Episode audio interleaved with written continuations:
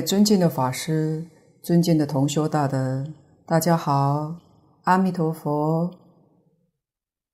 请大家翻开课本第六十一页，第二行下面，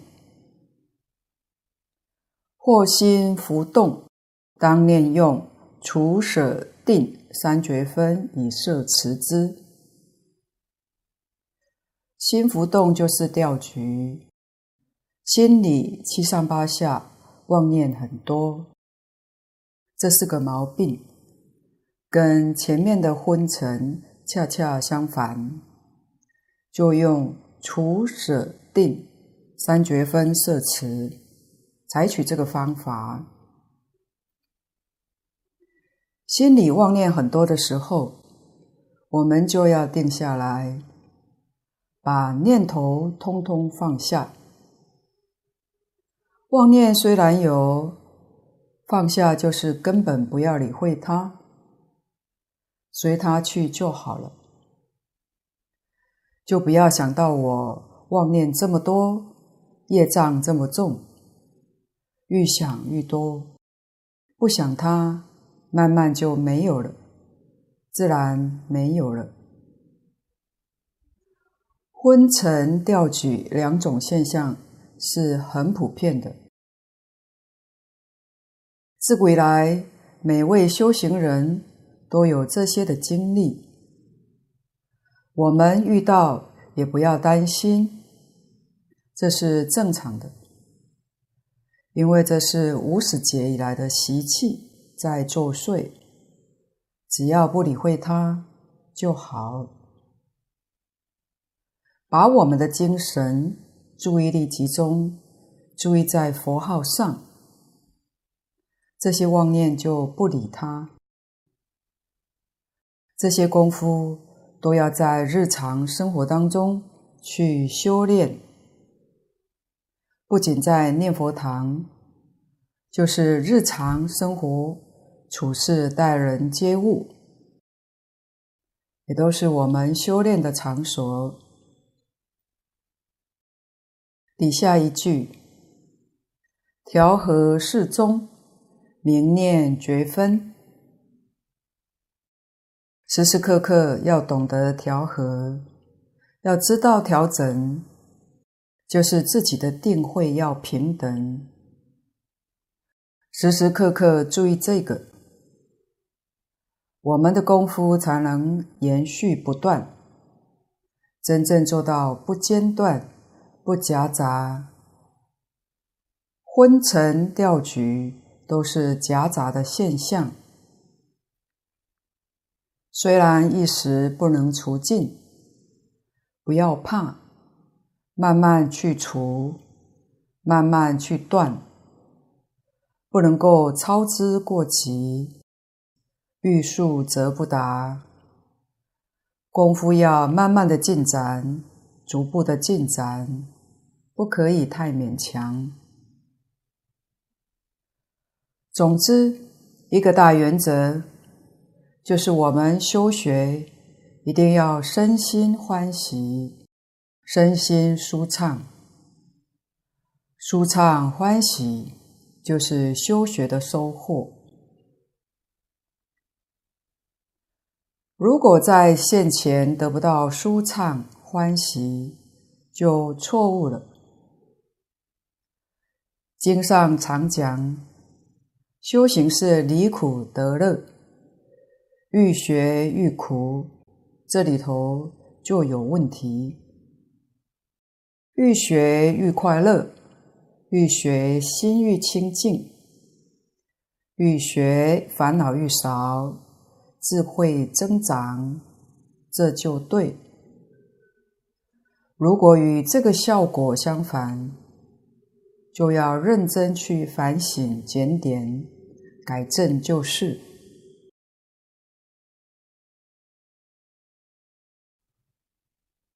八圣道分，一名八正道分，修无漏行观，见四谛分明，明正见。三十七道品最后的科目是八圣道。也叫八正道。在经论里面看到这两种不同的名称，但都是说同一件事。八正道是佛门里面重要的一个科目，它的标准也很多，就如同戒律一样。所以小乘有八正道，名称都一样，但讲法不相同，它的境界也不一样。就是大乘法里面，每个宗派里面标准也不相同，这些我们都必须要知道的。蕅益大师在此地为我们所说的，只是一个一般名词术语的解释，就是完全讲原则。至于用在哪个宗派、哪个法门里面，说法就不尽相同。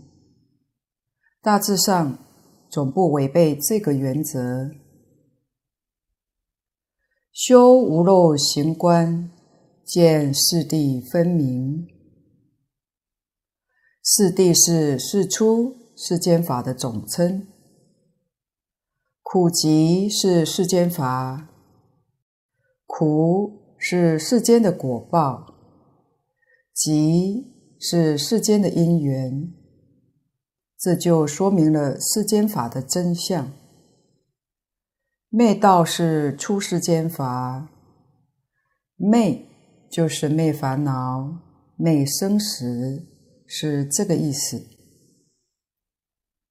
所以灭就是涅槃，道。就是修学的方法，像此地讲的三十七道品，这三十七种都是属于道。灭是出世间的果，道是出世间之因，所以苦集灭道是两重因果。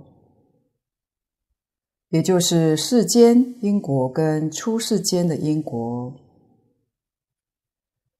也就是我们平常所讲的宇宙人生的真相。讲宇宙人生，就包括是出世间的意思。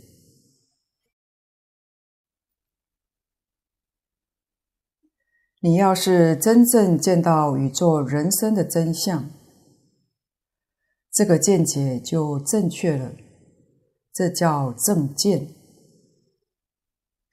要怎样才能见到呢？要修无漏行观。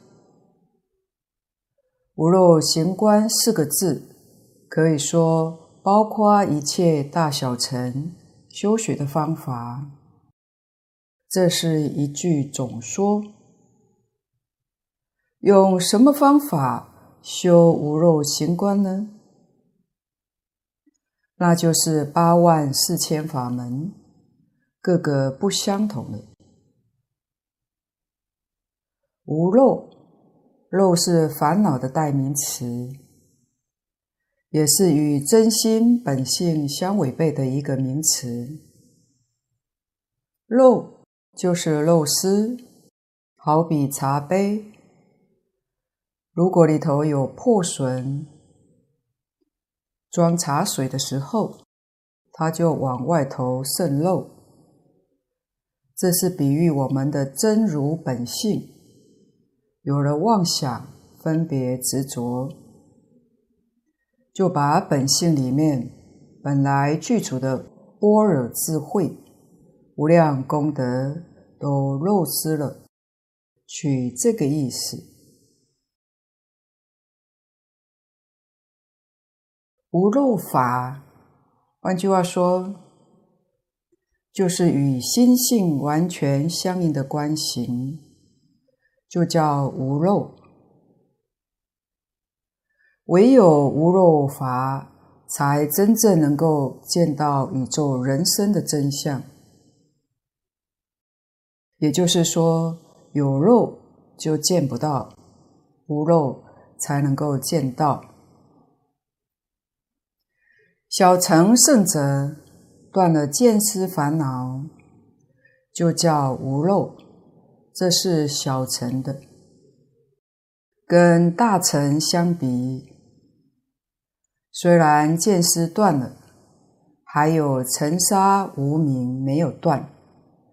所以还不能称为真无肉，必须要把见思、尘沙、无明通通都断了。这在大乘是什么样的果位呢？在大乘圆教里面讲，这是十地菩萨的果位。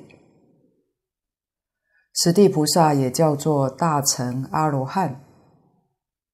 小乘阿罗汉只断见思烦恼。阿罗汉翻成中文的意思叫无学，就是毕业了。所以大乘阿罗汉就是在大乘法里头，他毕业了。毕业的境界就是三种烦恼通通断尽。证得真正的无漏法。通常我们把破一品无明、见一分真性的菩萨，也把它列入真实无漏行观。这在原教就是初住菩萨以上，在别教是初地以上，别教就是登地了。这些菩萨，无论他修学哪一个法门，都跟无漏行观相应。可知八圣道的正见的标准很高，确实在一般宗派法门里头，达到这个境界是相当不容易，但在净土中就不一样了。净宗法门是平等法门，大本无量寿经汇集本的经题上有“清净平等觉”这几个字。净土法门是平等成佛的法门，是教一切众生修学平等法。它的平等是这个意思。换句话说，等觉菩萨信愿持名求愿往生，我们是薄地凡夫，也是信愿持名求愿往生。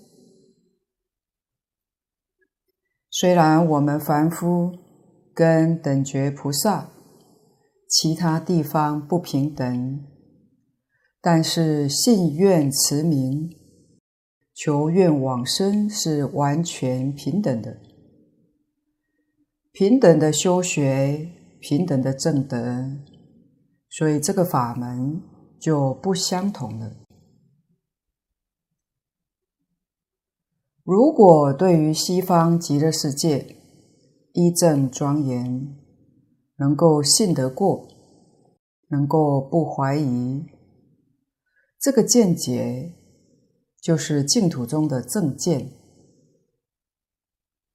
跟诸佛如来、诸大菩萨的见解完全相同。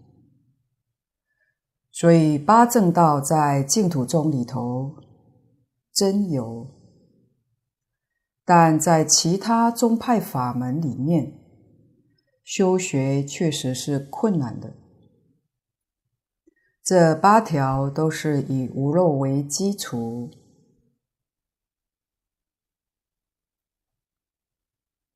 以无漏心相应思维，动发觉知筹量，为令增长入大涅槃，明正思维。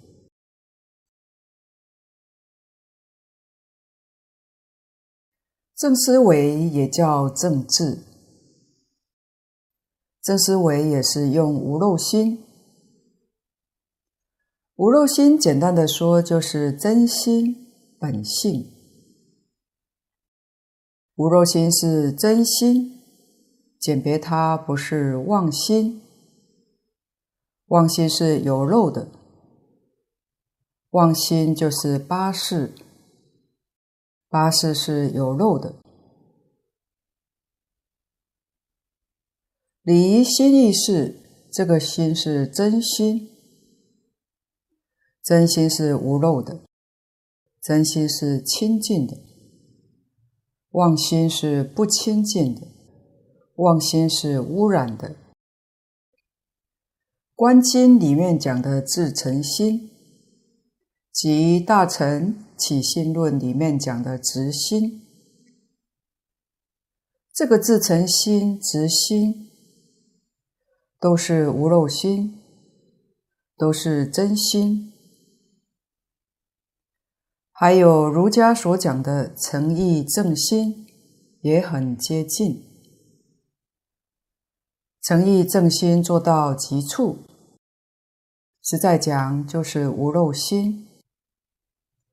清净心起作用就是智慧，所以无漏心也是智慧之心。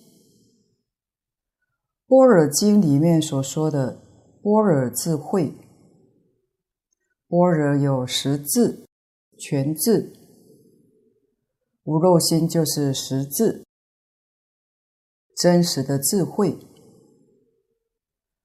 它起作用的时候就是全智，所以一切智无所不知，这个才能够相应思维，动发觉知筹量。这是说它起作用，这个作用就是《心经》里面所说的照见。蕅益大师在此地用的名词是发觉之筹量，《心经》用的名词简洁照见。由此可知，这个地方讲的思维。并不是我们现在所想象当中要研究、要思考、要考虑，不是指这个。如果这个的话，那就落在意识里头。这里所说的思维，是代表一切通达明了，它是这个意思。我们若不思考、不研究，就不会明白，这是意识。所以是从它的功用上来说，六根接触外面的境界，一接触就通达明了，这就叫做正思维，为令增长入大涅槃。他的目标是究竟圆满的大涅槃。大涅槃就是如来果地上所证的，这个叫做正思维。那么在净土中，只要天天用第六意识这个思维就行，算不算正呢？也算正。为什么？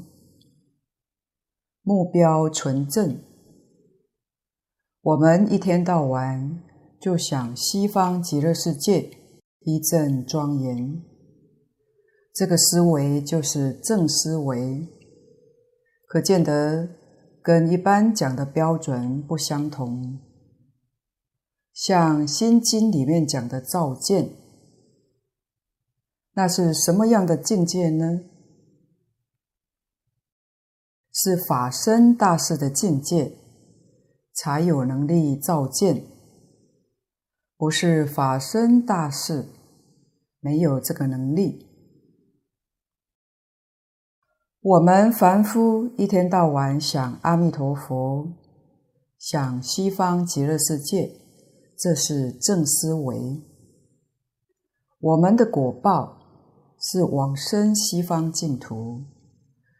这一往生，实在讲，就一生当中必定证得大涅槃，可以说与这个目标完全相同。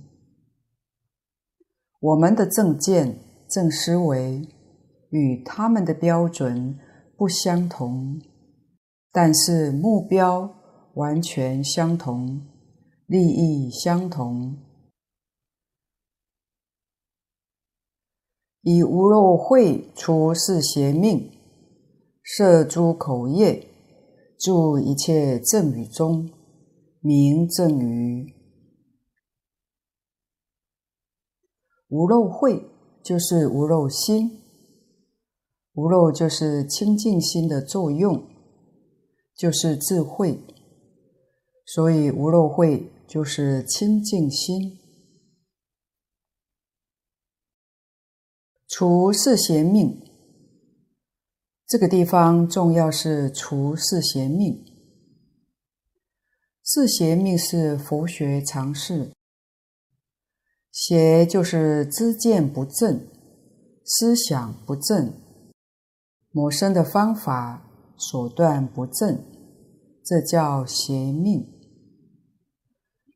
四邪命第一个叫方口实。什么叫方口？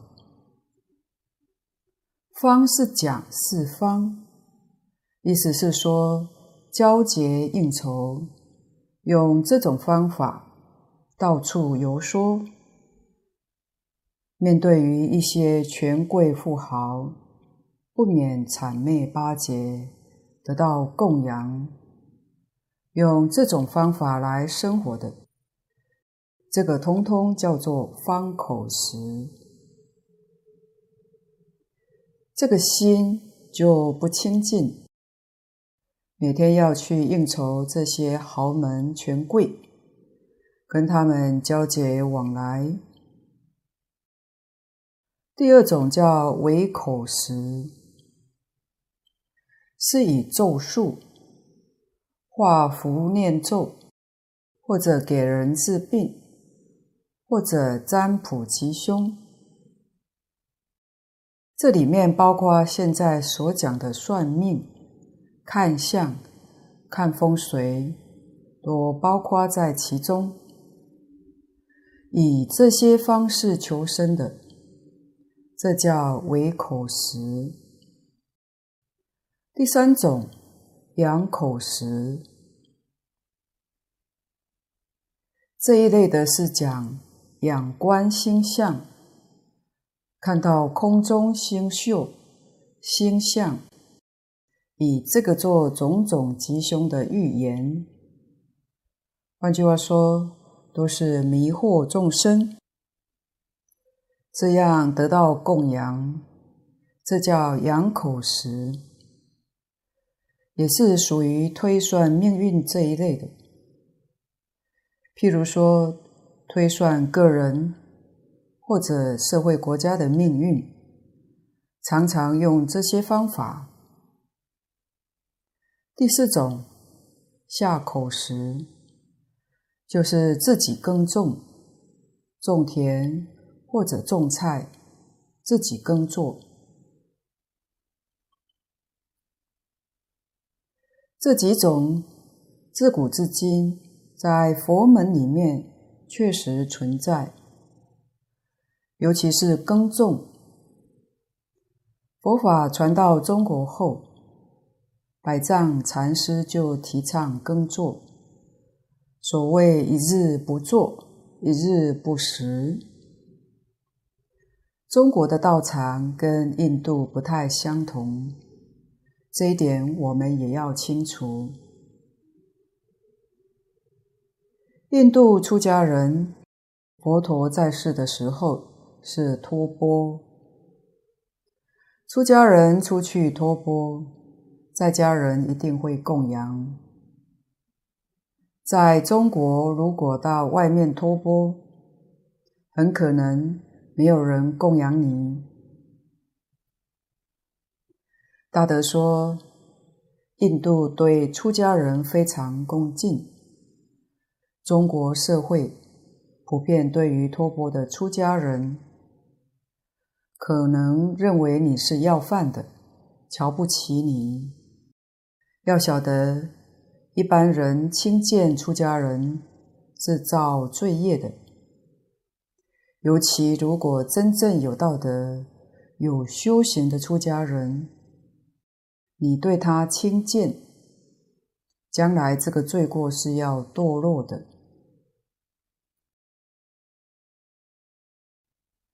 前面讲过，憍梵波提尊者，他有个习气，就是嘴巴常常动。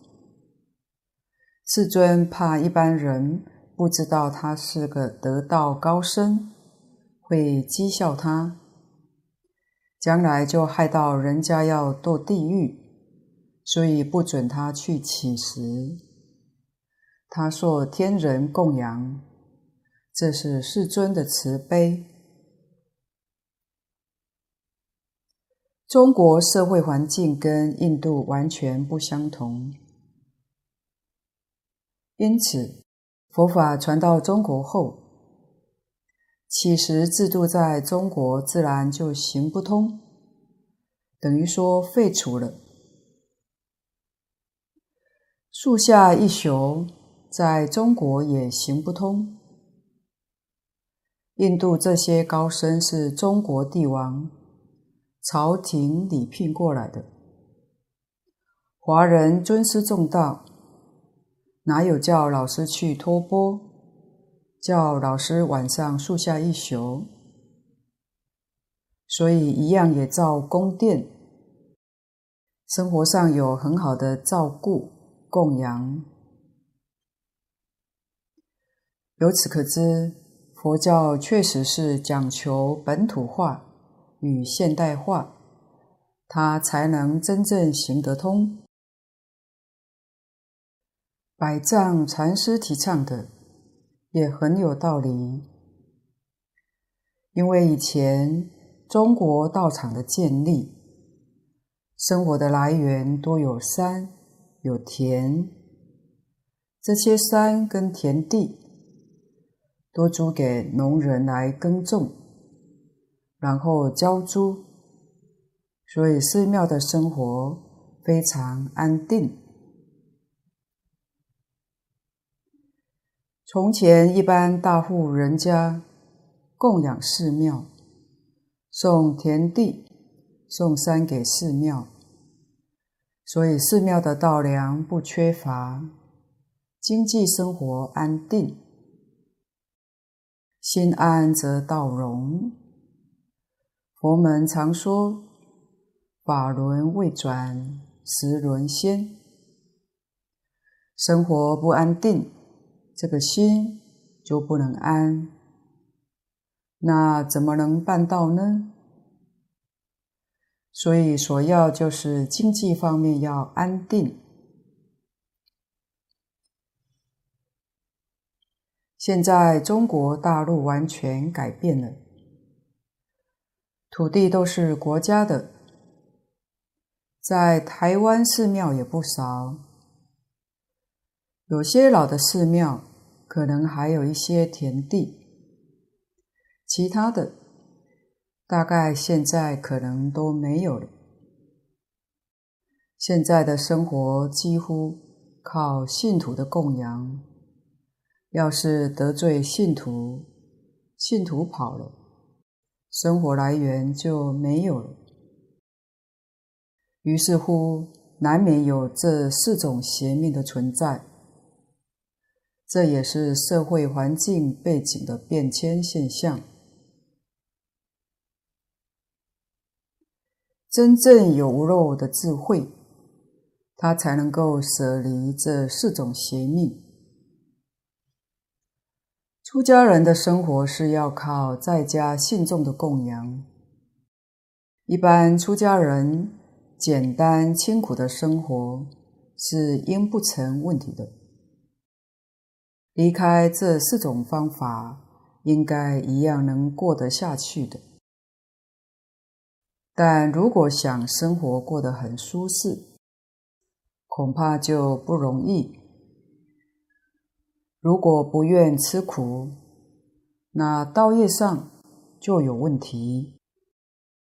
因此，佛特别跟我们讲了两句话，就是在他入灭前跟阿难尊者讲的，以戒为师。这是阿难最后提出四个问题，请教释迦牟尼佛。佛在世，我们以佛为老师；佛不在世，我们以谁为老师呢？佛就讲以戒为师，佛也叫我们以苦为师。所以，一个修道人，无论在家出家，生活清苦也好，因为清苦的生活会使我们常常有个出离心。我们求生西方极乐世界，是真正想去。这个地方生活过得太舒适，就不会想去了。佛法虽说不修无益的苦行，但释迦牟尼佛也常常赞叹苦行的这些弟子。苦行的弟子，第一个就是他真正有出离心；第二个，也可以作为一般修行人最佳的榜样。这些东西。通通能够放下，一心在道。特别是念佛法门，这个法门成就是无比的快速，就怕你不是真正肯修。真正肯修，经上讲的，若一日到若七日。七天是真能成功。我们在高僧传、在往生传里面，确实看到有三天、七天成功的人。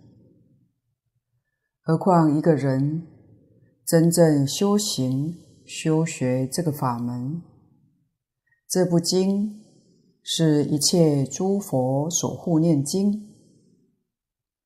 修学这个法门，必定为一切诸佛所护念。诸佛护念，龙天护法，哪有不照顾的道理呢？古今大德常勉励说：尽管放心办道，生活方面通通交给护法神，通通交给佛菩萨安排。不要操心，不要去理会，一心念佛。这个道理，或许老同修听了不敢反对，但是恐怕也不太敢做。初学者听了根本不能接受。什么原因呢？难信之法，一个是对于这里面道理。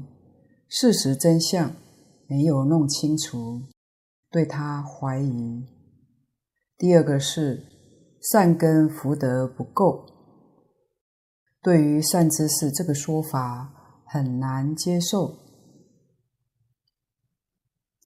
我们知道，净空老法师初学佛的时候，张家大师教给他，要他在这一生当中。专心修学佛法，弘扬佛法，自己的身体、生活，一切都不要去想，通通由佛菩萨来照顾。老法师也是术士善根福德深厚，一听教诲就能相信，就能接受，而且认真的依教奉行。它是很成功的例子。上面这些是讲除四种邪命，心安理得，摄诸口业。口业是不妄语，不两舌。两舌是挑拨是非，不说人家是非长短。不恶口，恶口是说话粗鲁。不綺语，其语是花言巧语，也是欺骗人。这里头有有意的，有无意的。有意固然是有罪。无意过失也不小，要看它的后果，它的影响力，所以言语不能不谨慎。祝一切正语中，正语就是与自己学业、与自己所学、与自己在社会上从事行业本分的言语，都叫做正语。在念佛法门里面，正语就是佛号。不仅是净土中，在普遍的寺院当中，出家人日常问对，多用阿弥陀佛，多用佛号来代替。这句佛号不仅是净土中的赠语，也可以说是。一切宗派法门里头通用的赠语，以无漏慧除生一切邪业，住清净正身业中，名正业。业，我们讲行业事业，在造作的时候叫事。在做事，也叫行为行动，它的结果就叫业。如果用因果来看，行跟事是因，业是果，所以叫结业。这个行是结成业，业有善恶，我们起心动念。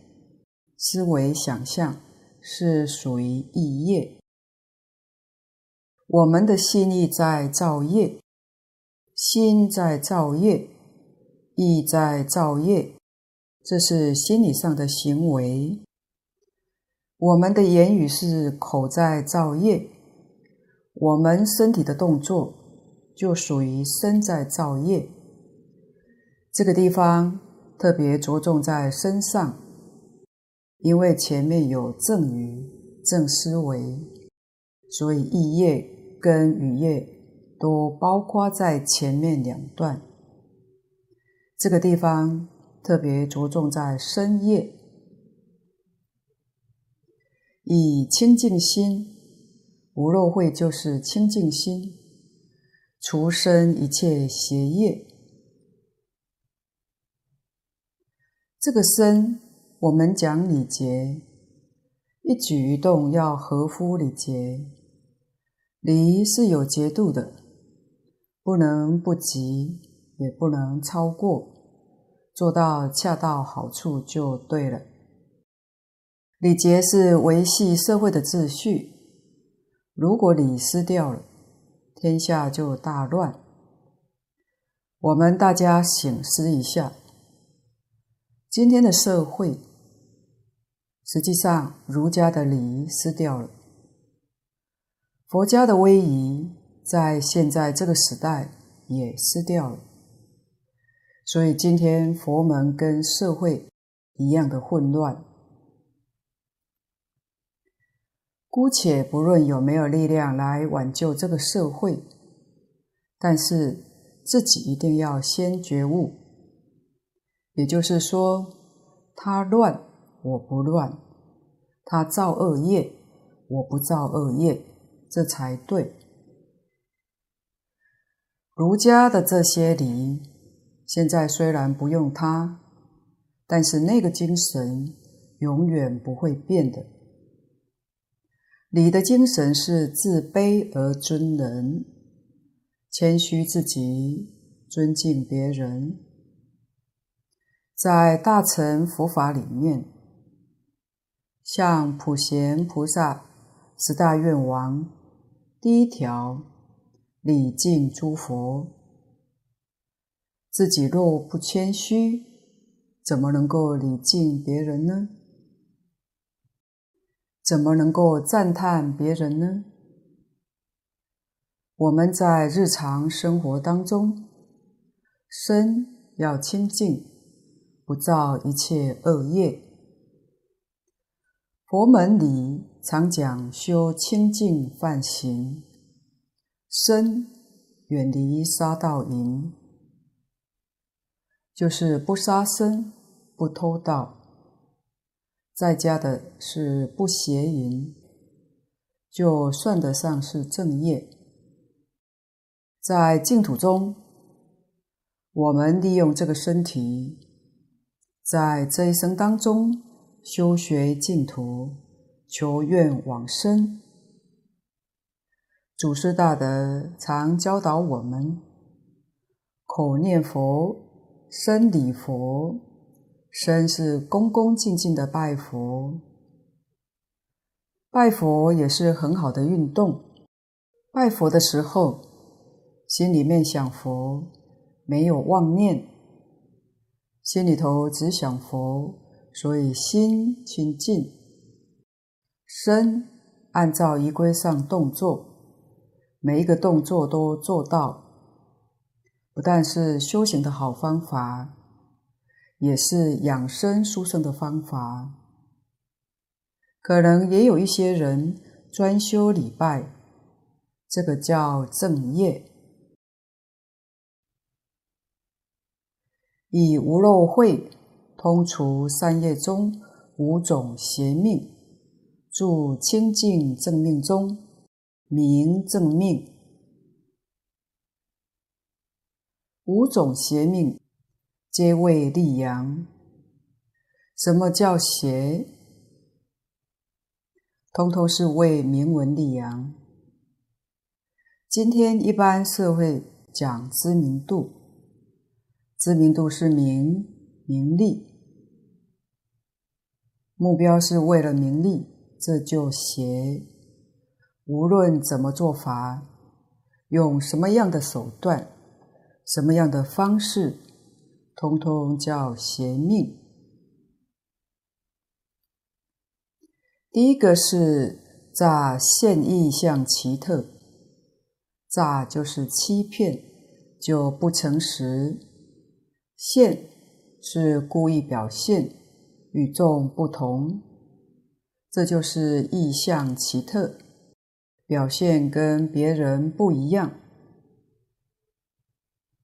目的何在？目的是让别人对他恭敬，对他供养，目的在此。第二是自说功德，自己说自己的功德，目的也是为名闻利养。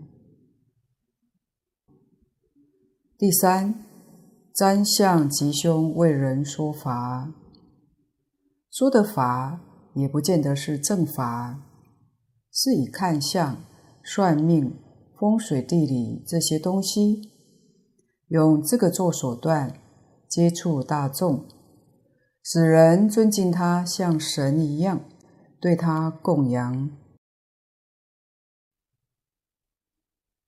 第四，高声现威，令人敬畏，这也是一种手段，就是高傲。或许也有人见到过，喜欢教训人，完全是长者姿态出现，对人都用这种手法。当然，长者对年轻人、初学者，或者修学不认真，有懈怠、怠慢，或者破戒不守清规，某些时候呵斥是有道理的。佛法跟世法也有类似的情形。好的老师善知识教训一个人，那是看得起他，他能够受教。如果不是这样的人，要是用高声显威教训的口吻，这个人会记恨在心，不但收不到效果。恰好相反，跟人结了冤仇，那何苦呢？我们看到净空老法师对任何一个人，确实和颜柔语，无论什么人见到他，他都非常客气，非常谦虚，一点架子都没有，对待任何人。都一视同仁，这叫真善知识。第五，说所得供养以动人心。说这个人供养多少，那个人供养多少，意思就是说，你也是要向他们看齐，就是这个意思。这五种在现在这个社会里面，不止佛门，一般的社会也都能听到。在佛门里面称为邪命，这个邪命是身语意三业都在造作，所以我们要以清净心，远离这五种邪命，住清净正命中。这叫正命，正命也就是我们正常生活、维持我们生命的一种方式。最要紧的是要勤奋，要节俭，生活愈简单，心就愈清净，道业才能够增长。这五种所谓是协心取利。在社会上，真正保持这一生平安的度过，不遭大小横事，就是很大的福报了。要保住这一生平安幸福，一定要晓得：第一个，断一切恶缘，绝不造恶业。纵然过去生中，或者从前曾经造过恶因，现在恶缘断掉了，因没有缘就不会结果，所以诸恶莫作就非常重要。这不是口号，要认真去做。第二，一定要众善奉行，修一切善。就是修福，福德天天增长。纵然有冤家债主，看到你福报一天一天大了，也不敢来干扰你，想报复也不敢下手。所以诸恶莫作，众善奉行，是真正保证我们这一生幸福，不遭到横难。那就是真实的智慧。在一生当中，我们断恶修善，不必要人知道，不必要宣扬，刻意宣扬去做善，那就好名，又变成名利去了。名利要是多了，嫉妒障碍的人就来了。那些嫉妒障碍的人，就是魔怨。魔怨是自己招来的。中国古人有两句俗话说得很好：“为善莫近名，为恶莫近行。”你做的坏事，坏事是刑法不会处罚你的，可见得那是小的坏事，不是大的。为善不要出名，出了名，那就有嫉妒障碍，甚至还有陷害，麻烦就来了。这两句话看你怎么个解释，怎么个用法。我们学佛的人，全心全力在行善，但是行善要三轮体空，就对了。社会自古以来，不但一般社会，连佛门也不例外。从释迦牟尼佛那个时候起。我们看到释迦牟尼佛的传记，佛陀在世的时候，提婆达多对释迦牟尼佛就不服气，用尽了心思想谋害释迦牟尼佛，想取而代之。佛弟子当中有六群比丘，当中有好的，也有坏的，有听佛的教诲。依教奉行的，也有专门捣乱破坏僧团的。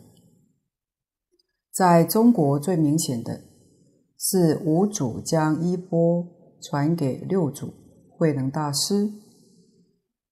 唐朝那个时候的人心还可以说相当淳厚，但不服气的人很多，甚至于不少人出去到处找。想把衣钵再夺回来，其中不仅是要把衣钵夺回来，还想要把慧能大师杀掉。所以这个社会嫉妒障碍、争名夺利在所不免。我们是什么人呢？没有智慧，没有福德，若要跟人争，是自找苦吃。一定要有自知之明，一切退一步，与人无争，与事无求，这一生就非常幸福了。师父上人常勉励我们说：“我要的他不要，我要什么呢？我要老实念佛，一天到晚阿弥陀佛，阿弥陀佛，这个他不要。”他要名闻利养，名闻利养都给他，这样子自己一生安安稳稳，道业才能够成就。世间人所争的，我们知道都不是真实的，因为凡所有相皆是虚妄。老实念佛是决定能得真实的利益，这个就不能不知道。以无漏慧相应勤精进修涅盘道，名正精进。精进，进就是进步，不退转；精是精纯，纯而不杂。我们念佛，大势至菩萨教我们净念相继。菩萨只是我们念佛的方法，就是这一句。净念相继，自然就都摄六根。所以都摄六根可以不必问，只要做到净念相继。念是心，中国文字是全世界任何国家民族都没有的，充满了智慧。它是个符号，看到这个符号，能体会到里头的真意。念是今心，就是现前的心；净就是清净，现前这个心是清净心，这就是念佛。心净则土净，相继，念念心都清净，清净心里头一个杂念都没有，叫不夹杂。夹杂是什么呢？见思烦恼、尘沙烦恼是夹杂，不怀疑是什么呢？无明烦恼是怀疑，无明是不明白，所以不怀疑就是没有无明，不夹杂就是没有见思烦恼，没有尘沙烦恼，就叫净念相继。我们在修学过程中，菩萨教我们用一句佛号作为进修的手段。这句佛号功德不可思议。这部经下面的经文会详细的说明。为什么呢？这句佛号是我们自性本具性德的总称。换句话说，一句南无阿弥陀佛，就能够把我们的自信唤醒过来。名号功德不可思议，这是一定要晓得的。所以现前这个阶段，我们念佛，只要对于经典，特别是净土三经，对于信愿持名，不怀疑、不夹杂、不间断，这就是净念相继。不间断就是相继，不怀疑、不夹杂就是净念。净念相应的话，那就是真心现前，清净心现前了。求生净土就是修涅槃道，这叫正精进。今天的分享报告先到此地，不妥之处，恳请诸位大德同修不吝指教。谢谢大家，感恩阿弥陀佛。